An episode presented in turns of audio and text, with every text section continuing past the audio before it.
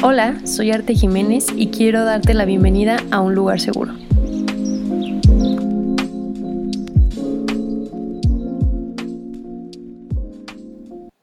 Hola, gente bonita, ¿cómo están el día de hoy? Espero que estén muy bien.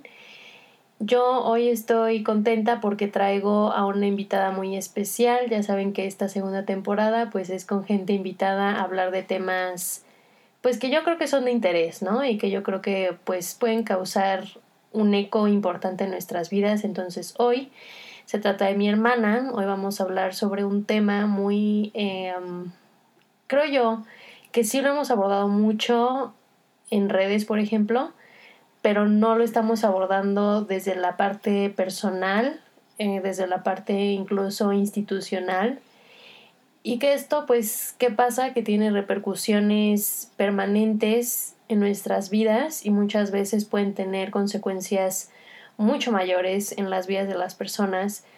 Entonces hay que estar más conscientes de, de cómo podemos combatir este tipo de situaciones y también no ser cómplices de ellas, empezar pues todo este proceso de desaprendizaje porque pues entre uno más cava, más se encuentra que los problemas están en cosas como la educación, ¿no? Lo, que hemos hablado en otros capítulos, que es la manera en que crecemos y cómo cuando somos chiquillos y chiquillas, pues no nos damos cuenta, ¿no? Estamos absorbiendo todo, absolutamente todo de los medios sin cuestionarlo, pues nada. Entonces, bueno, hoy eh, les traigo a mi hermana. Mi hermana se va a presentar te dedicas, tu estatura, tu carrera. Cuéntanos todo de ti. Hola a todos, em, yo soy Giselle, tengo 19 años. Eh, bueno, ahorita estoy en la entrando ya a la universidad. Y pues como dijo mi hermana, eh, vamos a hablar un poquito de más es como mi historia, porque yo en, en mi secundaria pasé bullying y pues sí les quiero contar este tantito cómo, cómo fue que sobreviví a eso, eh, bueno, como el proceso y cómo salí. Muy bien. Por si tenían la duda, esta es la segunda vez que grabamos el podcast porque en el pasado, y de hecho nos da mucha risa, notamos que tenemos muchas muletillas, perdón, entonces estamos tratando aquí de mejorar para ustedes. En fin, sí, como dijo Giselle, hoy vamos a hablar sobre pues eh, su proceso, sobre cómo eh, pues lo vivió ella, ¿no? Ven, me está haciendo reír, Dios mío. es que bueno, les vamos a contar las dos muletillas que tenemos Giselle y yo. Giselle tiene el este, yo tengo el eh. Entonces, bueno, pero bueno, de la observación nace el cambio, entonces ya lo notamos y estamos tratando de combatirlo. Y hoy, como dijo mi hermana, vamos a hablar sobre el tema del bullying. Eh, ay, vele. Y contándolo con su historia. Su historia, ella obviamente se las va a contar, eh, pero...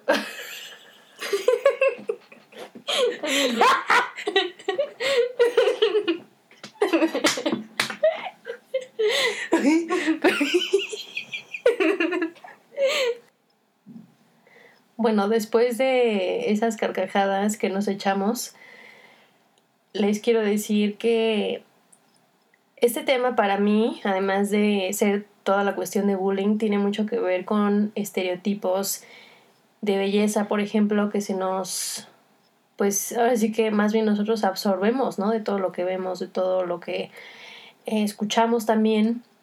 Y esto va creciendo y va haciendo eco en diferentes partes de nuestras vidas sin darnos cuenta.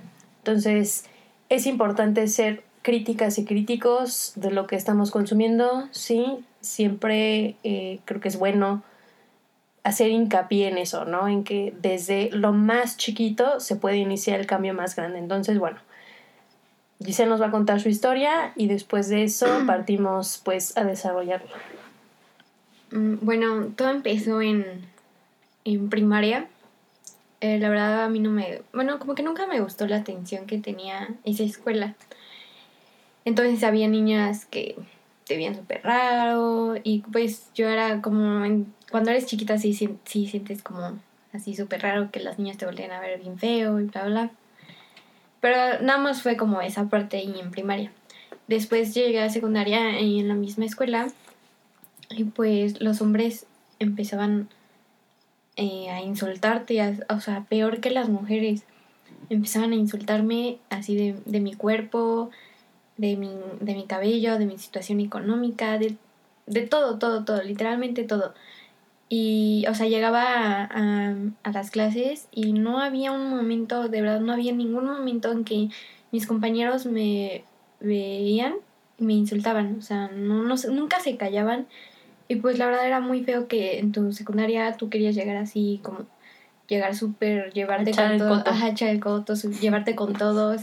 Y no, o sea, te sentías súper mal porque todos te, te veían horrible, te decían las niñas su, su típico, o sea, que pasabas enfrente de ellas y te decían you. Y pues a mí me bajaron mucho la autoestima. O sea, habrá personas que no les afecta tanto un you, pero hay personas en que sí les afecta porque tienen la muy baja autoestima. Y como me llenaron todos esos compañeros de inseguridades, eh, a mí con tal de decirme el you me hacía sentir muy mal. Pero también aparte del IOA me llegaron a decir palabras muy feas, incluso los maestros, o sea, los mismos maestros de esa escuela me llegaron a sentir muy mal por sus comentarios despectivos que hacían. Wow, creo que una cosa es como el hecho de que tus compañeras o tus compañeros te hicieran sentir mal, pero yo creo que cuando pues la autoridad misma es cómplice de esto, es cuando hay que analizar y... y ¿Qué pasó?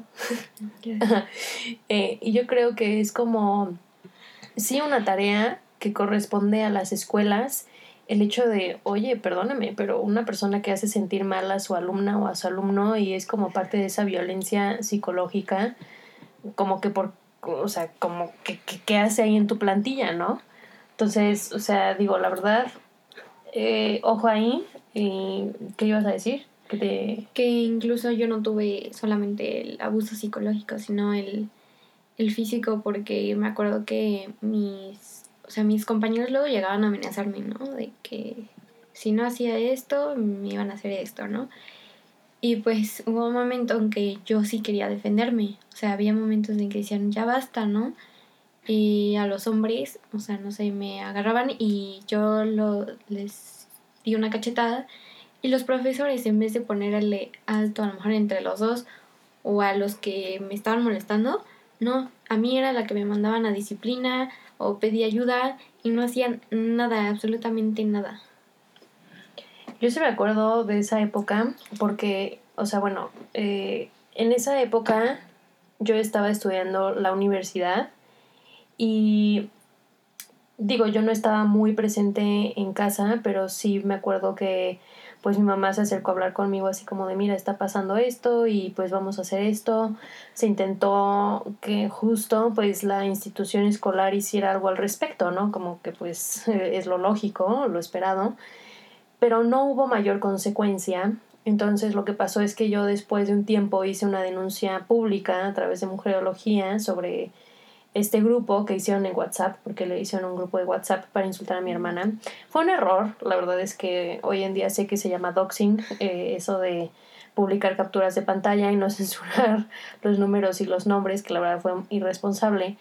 Pero em, lejos de eso y de yo reconocer mi error, me hubiera gustado que, que las instituciones, eh, como es la escolar, y también los padres y madres de familia se, se tomaran el problema en serio, ¿no? Que cuando tienen un citatorio porque están haciendo bullying, eh, sus hijos o sus hijas a otras personas, pues tenga una, una seriedad eh, que, se merece, ¿no? Eh, estarle haciendo daño a una persona es completamente reprobable. Uno nunca sabe las consecuencias que tiene esto. Ahora, Em, tú, por ejemplo, tuviste la cuestión del apoyo psicológico. O sea, tú cómo, cómo lo viviste, cómo fue todo este proceso. ¿Cuál crees que haya sido, o más bien, ¿cuáles crees que hayan sido los pilares que te ayudaron a salir adelante?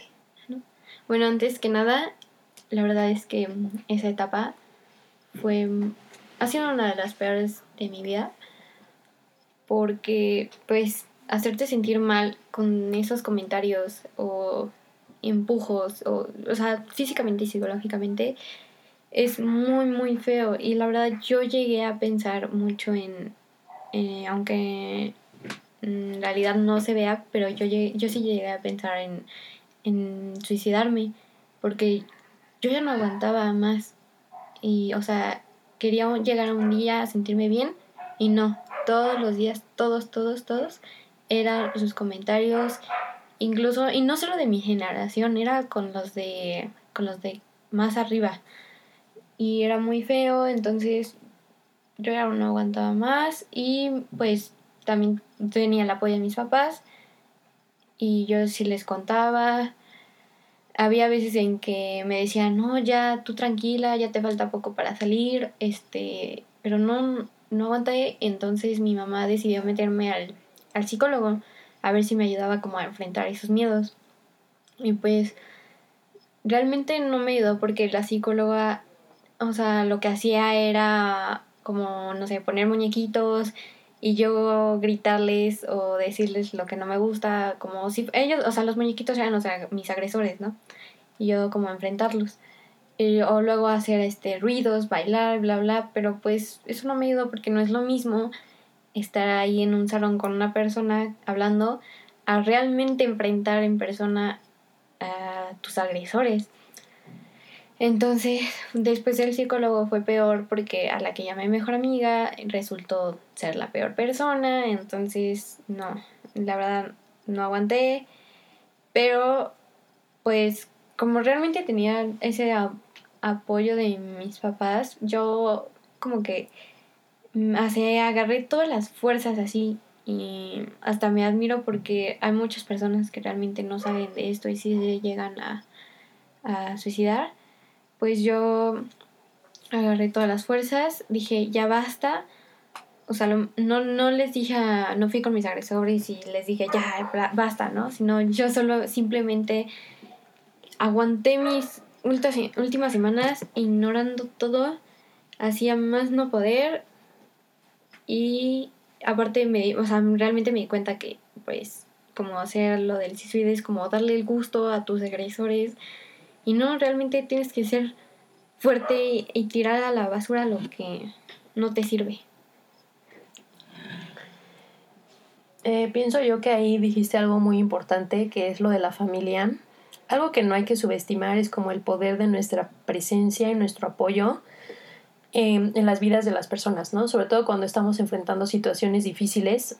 O sea, por ejemplo, ya sea con una amiga, con un amigo, con un hermano, con una hermana, o sea, con, con quien sea, pero que sea de tu círculo cercano, el hecho de estar ahí constantemente demostrando apoyo es algo que ayuda muchísimo y subestimamos muchas veces, ¿no? O sea, no, no, no nos damos cuenta que ser una, pues una línea de apoyo es muy importante y también pues esto del acompañamiento, ¿no? A través del proceso porque eh, todo fuera, ¿no? Como que se vive la agresión se vive lo feo, lo negativo y luego de eso no pasa nada y claro que no. Después de esto vienen las consecuencias como que es lidiar con la baja autoestima y que es lidiar pues con todos estos estragos emocionales eh, que en casos de personas lamentablemente es físico también. Entonces, em, aquí para mí viene un punto muy muy importante que justo en la grabación anterior abordamos al último, pero ahorita lo voy a poner primero, que es como toda esta toxicidad que hay en redes sociales y porque creo que las redes sociales sí son buenas, también tienen su lado negativo.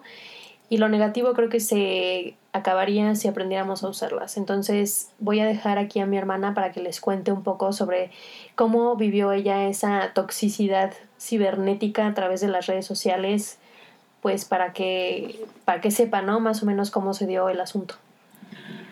Eh, bueno, en, en esa etapa ah, había una plataforma que se llamaba Ask FM, ¿no? Que eran preguntas anónimas o no anónimas. Entonces, toda mi generación, bueno, toda mi escuela y, bueno, todos los estudiantes y bla, bla, lo, lo utilizaban. Entonces dije yo, ¿por qué no? Eh, ah, lo empecé a usar y me llevaban muchas preguntas de insultos eh, de, mi coche, de, mi cara, de mi personalidad, de todo. Este, también me llevan insultos de siempre los mismos, de siempre de, zorra y todo eso, ¿no? Y pues eso, como yo tenía baja autoestima, eso me hacía sentir muy, muy mal. Era horrible. Eh, o sea, llegar después de la escuela a mi casa y ver las preguntas insultándome, era súper feo, incluso lloré. Y hasta mi hermana me decía que ya lo dejara, pero yo también tenía como esa obsesión de seguir en esa plataforma. Y pues no, la verdad es una plataforma en que no me ayuda nada y también me acuerdo que uh, por esa plataforma vi a una niña y hasta le confesé yo, ¿no? Se me, te me hace súper buena onda. Y al otro día ella se está burlando de mí, me empezaron a mandar preguntas así insultándome, y, ay no. Porque además me acuerdo que eran como que insultos súper altisonantes, o sea, no era así como de, ay, eres una estúpida. No, o sea, era este slot shaming de, eres una puta, eres una zorra, y, o sea, creo que, digo, ya estamos en el siglo XXI, y ya es momento de que eh, esas palabras sea, o sea, dejen de ser utilizadas para restarle valor a una mujer, ¿no? Independientemente de las decisiones que tome, por ejemplo, ¿no? Que de repente es como, ay, esta es una zorra. Y digo, esto yo también lo llegué a, experimentar, ¿no? Y, yo no me voy a hacer la santa aquí de, ay, yo nunca he dicho cosas así, ¿no? O sea, todo el mundo hemos sido parte de eso. Entonces, no hay que seguirlo alimentando y cuando lo detectemos es como de, oh, detente ahí, no lo hagas, no aporta nada eh, bueno, queremos un cambio. ¿Y qué va a ser el verdadero cambio? Pues hacer lo opuesto a lo que estamos haciendo ahorita, ¿no? Entonces creo que el slot shaming, eh, además de que es algo, un acto completamente cobarde, en redes sociales, como dice mi hermana, en esta red AskFM, yo, yo también la llegué a llevar, en su momento también me llegaron a insultar a mí. Eh, entonces, pienso yo que estas plataformas alimentan muchísimo eso, esa cultura del odio, esa cultura de, de, seguir eh, llamándonos de cierta manera en la cual nos hagamos sentir menos, en vez de propiciar cosas positivas para el desarrollo de los adolescentes, por ejemplo, ¿no? Entonces yo creo que nos hacemos cómplices de todo esto cuando entramos mucho en ese juego, ¿no? En ese juego de de estar en las redes sociales y de ver algo y de no, no hacer un llamado de atención. Además de que, como dice mi hermana, pues te envuelves, ¿no? Es como un juego y te empiezas como que a, enredar pues ahí. Y yo sí me acuerdo que las que FM era como cosa de estarlo revisando, sí, ¿no? O sea, a cada rato estarle dando refresh. ¿Y eso de qué te sirve? De nada. O sea, es gente cobarde, que recurre al anonimato para hacerte sentir mal. Ahora, ¿qué pasa con las redes sociales en donde, bueno, sí puedes estar insultando a la gente y ahí se ve tu foto y tu nombre? Seguramente lo va a hacer una persona extraña, lo más probable. ¿Yo qué hago, por ejemplo, en Mujerología cuando me preguntan, oye, ¿y qué haces cuando llegan comentarios machistas o misóginos? Pues bloqueo y elimino.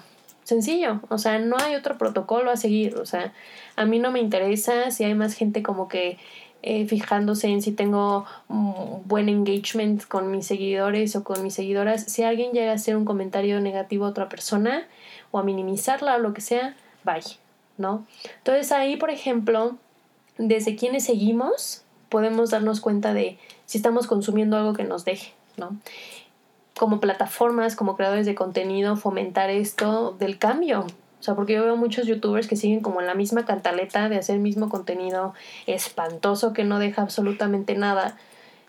En vez de ayudar a la sociedad a pensar en los problemas que tiene, pero también en ofrecer soluciones, ¿no? Porque no todo se llama de llamar la atención, sino crear soluciones. Entonces, bueno, em, las redes es un mundo que no es real. O sea, sí quiero que lo tengan muy en cuenta. Y algo muy importante, si ustedes están siendo víctimas de pues de extorsión y de que voy a filtrar tus fotos. Número uno, qué asco, qué horror. Eh, la porno venganza ya es como algo del siglo pasado, por favor no lo hagan. Pero si tú estás siendo víctima, quiero que sepas que no hay nada de malo con lo que estás haciendo. Número eh, tres, eh, denuncia a la policía cibernética, tienes que juntar toda la evidencia posible, tomar video, captura de pantalla, agarrar los links de los perfiles, y juntar toda esta evidencia, enviarla a la policía cibernética y darle seguimiento. También es importante rodearte de gente y saber pedir ayuda, porque algo que por ejemplo ahorita dijo Giselle es el apoyo de la familia. Mm. Y pues eso es muy importante, ¿no? Qué importante es que desde casa tengamos este apoyo, pero que también desde casa venga el cambio de mentalidad. Entonces, algo que yo he visto muchísimo es que pues existe esta hegemonización de la de la belleza. Entonces a mi hermana la molestaban y es algo muy chistoso porque a mí siempre eh, me vendió la idea de que las rubias eran las más guapas. Yo crecí viendo a pura mujer rubia en, en tele o escuchando su música y nunca me sentí mal por ser morena, ¿no? Pero yo sí tenía en mi cabeza la idea de que para ser una mujer hermosa yo tenía que tener los ojos verdes o azules, que tener los ojos cafés era feo, sí, sí lo llegué a pensar, pero qué curioso que a mi hermana, siendo rubia, pues entonces a ella le, salió el tiro por la culata, ¿no? La molestaron por ser rubia. Y por los ojos. Y por los ojos. ¿Qué, te decían de tus ojos o qué? Que, era una eh, que es una enfermedad tener los ojos claros. Y es como... Chale, bueno, ni hablar. O sea, ven, la gente nada más está viendo por dónde tirarte, ¿no? O sea, de dónde te va a taclear y te va a decir, sí, mira, ahí como dicen muy popularmente de chingaquedito, ¿no? Entonces, eh, bueno, pues deshacernos de todos estos estereotipos. O sea, yo, a ver, yo crecí viendo mujeres rubias y pensando que ya sean lo máximo. Tú, por ejemplo, creciste pensando que qué perfil era lo máximo. O sea, para ti... Estar, estar malgona, chichona, placa, em, cara bonita, sin, sin granos ni nada. O sea, de que botella de Coca-Cola, ¿no? Así. Sí, pues sí. Creo que, creo que eso siguió muy vigente incluso en mis tiempos. O sea, eh, siempre ha sido así, ¿no? Como, bueno, no siempre ha sido así porque, bueno, si hablamos de Sofía Loren, por ejemplo, pues no tenía esa figura. Si hablamos de eh, Marilyn Monroe, pues tampoco tenía esa figura. Pero ¿qué pasó con los años? Que fue evolucionando, ¿no? Y de repente era como, no, si no estás flaca, no eres guapa. Si no tienes cintura y no tienes pompota, no eres guapa. Entonces, este tipo, este tipo de ideas que van alimentando mucho, por ejemplo, las revistas o los comerciales, la publicidad, ¿qué pasa? Que pues em, nos va creando inseguridades y pues hay eh, industrias como la cirugía plástica que por supuesto que se alimenta de eso, ¿no? De las inseguridades que nos crean a mujeres y a hombres también, eh, porque pues hay que hablar también de que los hombres pues eh, tienen sus propias inseguridades y esto pues se puede ver reflejo, el reflejo, ¿no? En cómo socializamos con las mujeres y en cómo tenemos este perfil de mujer bonita y de mujer lo que sea y hacemos sentir mal a alguien por no tener ese perfil y que si sí tiene ese perfil hay algo más. O sea, siempre hay algo por lo que te van a molestar y no, no es normal. De verdad no es normal que entre mujeres exista esta rivalidad. No, no debemos de seguir el mismo juego de los medios de Cristina Aguilera versus Britney Spears, eh, Demi Lovato versus Miley Cyrus, eh, Adele versus Ariana Grande, o sea, no, cada quien tiene su estilo, cada quien tiene su, su forma de, de ser y hay mucho espacio para todas las mujeres y que brillen. Entonces, esto tiene mucho que ver con que, bueno, después de todo el proceso de mi hermana, ella decidió pues cambiar su estilo, ¿no? Entonces, o sea, cuéntale un poquito a la gente cómo, ese fue, cómo fue ese proceso para llegar a ese estilo y cómo se llama tu estilo y cómo es y bla, bla. Bueno, antes que nada también eh, yo llegué a preparar igual como con esas inseguridades que me dejaron los demás. No me sentía a gusto con la forma que me vestía, la verdad no me sentía a gusto.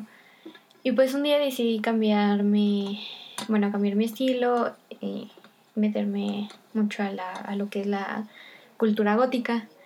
Eh, entonces decidí meterme.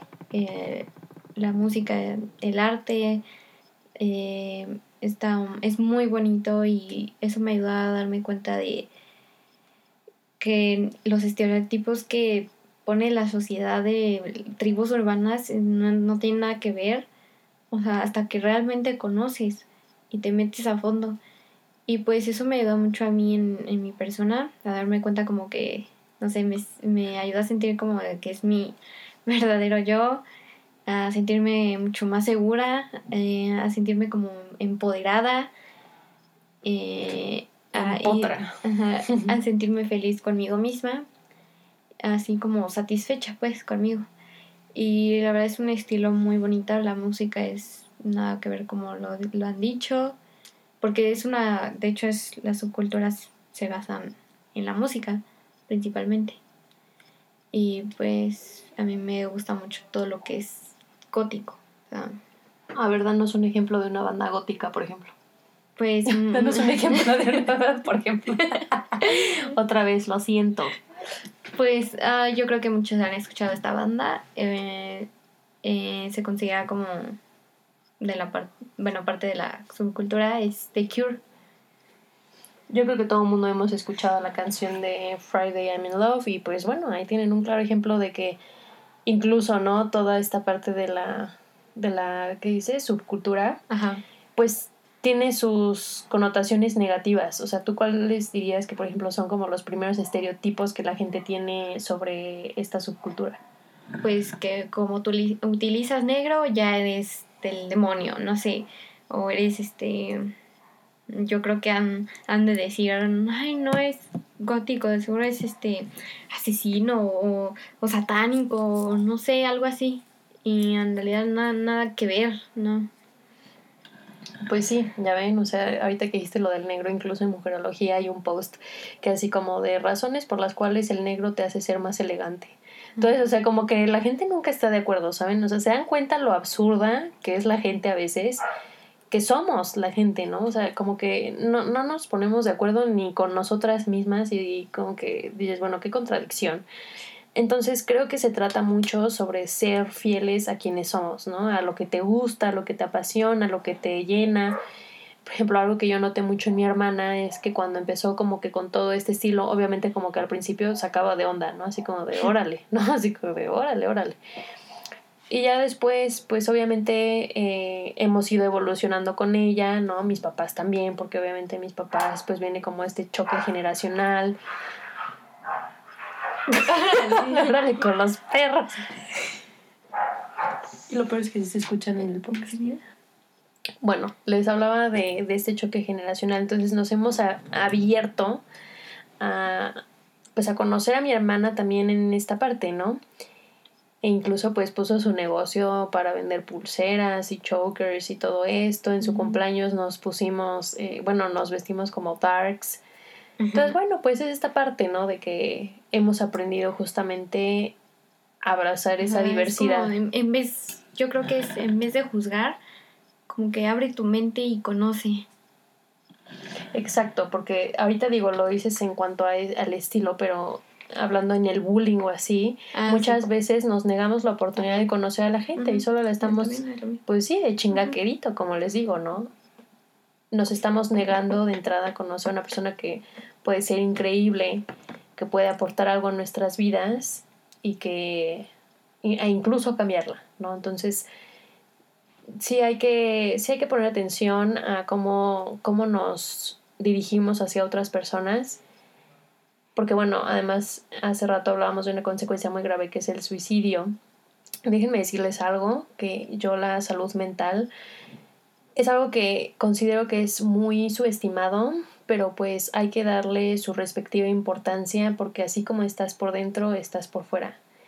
Entonces, si no estás bien por dentro, no hay manera en la que puedas estar bien por fuera. Y por fuera me refiero a tener un trabajo, a desarrollarte bien con tus compañeros o a estar bien con tu familia, con tus amigos, con tu pareja. Entonces la salud mental es algo muy importante y eso tiene que ver también con lo que les decía al principio de que las instituciones tengan cuidado, no solamente en atender a alguien que es víctima de bullying, sino también en, en tener las herramientas necesarias para que el agresor o la agresora pueda estar consciente de sus acciones y así, eh, ahora sí que desaprender toda esta toxicidad que eh, más bien interiorizó sin darse cuenta que, que vaya, que se enseña a los jóvenes a, convivir, a, a, estar en una sola aula sin, pues sí, sin estereotipos, ¿no? Sin prejuicios. ¿Tú de qué te ríes o qué? y pues bueno, eh, siguiendo, siguiendo este ritmo del podcast, tú era, em, por ejemplo, ¿qué le dirías a la Giselle de ese entonces que, que sufrió toda esta situación? Ya pues con la mujer que eres hoy, o sea, más bien la mujer que eres hoy, ¿qué le diría a la Giselle del pasado? Em, jamás tengas miedo de ser tú. Jamás confíes también en la, eh, fácilmente en la gente, algo que me pasó y no es nada bonito. Eh, ignora todo lo que la gente dice de ti, o sea, es que no vives como a expectativas de los demás, vives como tú quieres, no como los demás quieren. Entonces, mientras tú sigas pensando en que la gente va a decir que, qué va a decir la gente de ti, este, vas a pasarla muy, muy mal. Entonces no debe de, no debe de ser así. Tú ignora lo que no te sirve, que te valga, y sé tú, sé tú misma y lo que te gusta, sin importar qué. Bueno, ya escuchaban a la señora. Eh, Yo creo también que, o añadiendo algo a lo que dijo Giselle, es importante que em, dentro de toda esta conciencia que hacemos sobre lo que nos hace daño y lo que no, pues establezcamos límites y no tengamos miedo en hacerlo, ¿no? Em, como les decía, buscar ayuda profesional, si se trata de un caso incluso de, por ejemplo, les voy a contar que hace, creo que fue el año pasado, una mujer se suicidó porque sus compañeros empezaron a pasarse un video íntimo de ella que tenía años de haber sido grabado y se terminó suicidando por el grado de pues sí, de slot shaming, de toda esta retroalimentación que ella tuvo tan agresiva y que no tuviera ningún apoyo.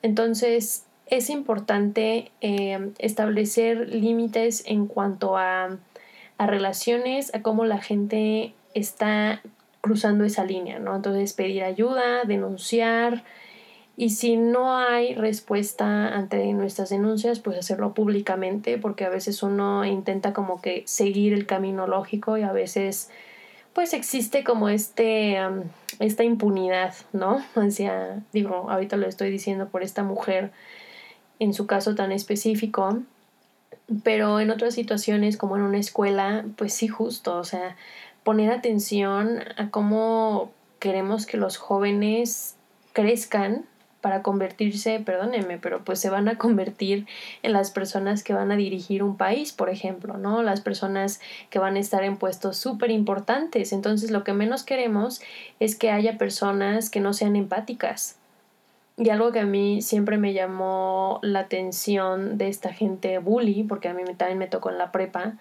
es que, eh, vaya, como que en este egoísmo ni siquiera piensan en las batallas internas que uno tiene. O sea, no solamente se trata de que te insulten, sino que a veces tú también estás pasando por un momento muy difícil y no sabes cómo lidiar con eso y esta gente te lo hace como el doble de difícil, ¿no? Entonces, por ejemplo, a mí en mi caso nunca, nunca llegaron como que a empujarme o, o algo así, pero sí había esos comentarios despectivos, ¿no? Ahora, algo que yo creo que es muy importante es, em, como les decía desde el principio, ese valor estas situaciones pequeñas que nos hacen, pues sí, replicar conductas que no son buenas. Yo pienso que en la familia y lo decía Giselle hace rato, en la familia pues tiene que haber una corrección de educación. ¿no? O sea, de, de empezar a educar diferente desde el desaprendizaje propio. O sea, yo si tengo una hija chiquita ahorita, primero tengo que desaprender yo todo lo que ya aprendí, que es, por ejemplo, desde estereotipos, ¿saben? Como les decía al principio, como toda esta hegemonización de la belleza, dejarla de tener ahí y también estar eh, pues muy al tanto de cómo está mi hija, cómo mi hija hace sentir a las demás personas, cómo las demás personas hacen sentir a mi hija, que mi hija tenga herramientas para poder defenderse y que muchas veces eso no garantiza ¿eh? que, que nuestros hijos o nuestras hijas se vayan a defender si no tienen un buen apoyo en las escuelas. Entonces, eh, tú por ejemplo, Giselle, ¿qué, ¿qué es algo que si tú pudieras, o sea, vaya por ejemplo dentro de tu escuela, bueno, la que era tu escuela, mm. ¿tú qué habrías hecho en lugar de lo que hicieron los sujetos que estaban a cargo de, de tu caso? Yo lo que hubiera hecho era hablar como con, con el agresor y con la víctima, ¿no? Y como que conocerlos también a fondo a las personas, el por qué realizan eso, el por qué actúan así, el por qué se sienten así. Y es mejor conocer a las personas en solo que pides ayuda y se, se va con el agresor. O sea, eso es muy, muy feo. Y también deberían haber como este, buenas psicólogas o psicólogos en las que porque hay personas en que no hablan con sus papás y necesitan como otra persona externa como apoyo. Ajá, como apoyo para poder comprender situaciones que tienen dentro. Y eso ayuda muchísimo a, a saber qué es lo que está pasando y llegar como a una solución y no juzgar así luego luego. Claro, porque, o sea, en tu caso tomaron bando, ¿no? o sea, con, con los agresores. Con los agresores. Entonces, vean, o sea, ahí es como un foco rojo, es una llamada de atención. ¿Y qué ah, pues hasta incluso la, la prefecta, prefecta eh, dijo, ay, no, es que a ti te, uh, te, insultan porque te ves muy seria. O sea, es como de... Eso, Perdón. Ajá, eso, eso que tiene que ver. No porque una persona sea callada o, o sea de que habla, te da derecho a, a ser respetuoso. Volvemos, por ejemplo, a lo mismo esto de que, ay, es que como seguramente llevaba falda, entonces por eso le fue mal, ¿no? La violaron. Es como, oye, a ver, espérate, ¿por qué estás poniendo el peso en la víctima? ¿No? O sea, ¿por qué la persona que está sufriendo es a la que estás juzgando? ¿Y por qué el agresor está muy conchudo sin sufrir ninguna consecuencia? Desde ahí vemos cuestiones como pues la ingobernabilidad, ¿verdad? Que cuando no hay consecuencias a actos tan graves, pues la gente dice, ah, pues lo puedo volver a hacer. Y lo hago, y lo hago, y lo hago. Y nunca sabemos hasta qué grado de violencia puede llegar las o sea, pueden llegar estas personas, ¿no? Porque ahorita son adolescentes y jijiji, jajaja. Ok, la gente cambia, por supuesto que todo el mundo cambiamos, pero ¿y si no? O sea, si no estamos dando eh, este, esta atención especial en este tema, entonces, ¿qué va a pasar al rato? Que al rato o la víctima termina muerta o el agresor termina eh, pues saliéndose con las suyas, ¿no? En, todo caso. Entonces, bueno, pues desde cositas, como les digo, tan mínimas, es muy importante empezar a, detectar como eh, las soluciones que sean viables para nuestros problemas. Ahora, yo algo que, que comentaba hace rato es justo como esta relación que tenemos entre mujeres, ¿no? Que muchas veces en las películas no los pusieron. Y tenemos chicas pesadas, tenemos incluso en las películas estas como la, la Cenicienta de Hilary Duff, o sea, como que e incluso en el cuento de la, de la Cenicienta, ¿no? Mismo. Tenemos como que toda esta rivalidad entre mujeres y no tiene por qué ser así. O sea, las mujeres podemos crear comunidad, las mujeres podemos crear círculos eh, de acompañamiento, círculos de confianza. Entonces yo pienso que eso es algo muy importante que hay que tomar en cuenta, que hay que dejar de vernos como competencia, como enemigas, sino acercarnos a otra persona, no negarnos la oportunidad de conocerla dejar de usar esas partes vulnerables de las personas para destruirlas, sino al contrario, ayudarlas a que se construyan mejor, ¿no? Entonces, bueno, eh, digo, eso sería como una parte mía, pero tú, güera, o sea, ¿qué más añadirías como para cerrar? O sea, ¿tú qué le dirías ahorita, por ejemplo, a una, a una chava, a un chavo, a una niñita, a un niñito que pues están sufriendo lo mismo que tú? que la verdad nunca te quedes callada, o sea, si estás sufriendo algo así, nunca te quedes callada, siempre habla, porque no sabes lo que pueda pasar y, y que te puedan ayudar. Em, también no puedes defenderte, no tengas miedo en defenderte, en decir basta eh, o no. Eh, también en que también llevarse bien con las mujeres, o sea, no ser, como dice mi hermana, no ser enemigas. O sea, es normal que hay personas que te caen mal, pero no porque te caiga mal la tienes que molestar. Es nada más simplemente respetar, o sea, tener el límite ese, pero respetar. Y ser compañeras, o sea, ante todo compañerismo, a lo mejor no, no ser forzosamente amigas, pero sí ese compañerismo para ayudarnos entre todas. Claro, y la verdad es que no voy a caer en la romantización de la sororidad, porque yo sé que la sororidad es como ahorita toda una palabra, un término que es muy utilizado y justamente una vez una seguidora me dijo así como de, oye, pero es que a veces creo que se romantiza mucho y sí, creo que sí. Entonces hay que darle el enfoque correcto, ¿no? Como dice Giselle, se trata de ser compañeras y ser compañeras quiere decir que si no nos vamos a convertir en mejores amigas, porque la verdad está en chino, que, pues, que al final todas las mujeres del mundo te caigan bien, por supuesto que no va a suceder y no pasa nada pero es justo eh, tú estás ahí en tu espacio, yo estoy aquí en mi espacio, yo no tengo por qué meterme en el tuyo, tú no tienes por qué meterme, digo, meterte en el mío. Entonces está ese límite supermercado y ese límite se llama respeto, ¿no? Entonces es algo sencillo, es algo gratis y también tener muy, muy, muy presente la empatía. O sea, cuando molestamos a una persona no sabemos por lo que esa persona esté pasando. No sabemos como sea su situación familiar, su situación económica, eh, ¿saben? O sea, una persona puede estar viendo muchas cosas a la vez y que puede ser muy delicado y podemos detonar cosas muy desagradables. Entonces, bueno, em, desde, ese, desde ese punto elegir quiénes vamos a ser y cómo vamos eh, a cambiar toda la dinámica pues social que hay entre mujeres, ¿no? Empezar a cambiar el diálogo y empezar a cambiar las actitudes también. Entonces, bueno, gente bonita, espero que este podcast les haya servido de algo. ¿Quieres añadir algo más, güera, o ya te quieres despedir? Así está bien. Espero que esto les sirva de algo y igual no siempre enfrenten sus miedos. Y pues esto es todo. Fue lindo abrirme aquí y contar mi historia un poco. Y pues esto es todo. Adiós. Nos despedimos, tengan un lindo día, nos escuchamos la siguiente semana. Adiós.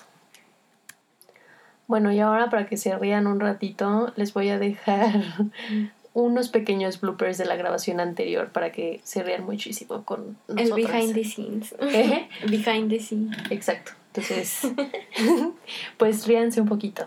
Por escuchar. bueno, muy bien. Entonces, bueno, no sé. A los que nos van a escuchar, pues gracias por escuchar. Bueno, como se podrán dar cuenta, estamos muy filosóficas hoy, entonces nos despedimos eh, de ustedes, gente bonita. Espero que les haya esto ya lo dije. Bueno, esperamos que esto haya sido, pues les haya dado más bien luz sobre sus eh, corazones y sobre sus cabezas y pues nada, me despido, nos escuchamos la siguiente semana, les mando un beso, un abrazo. Igual. Adiós.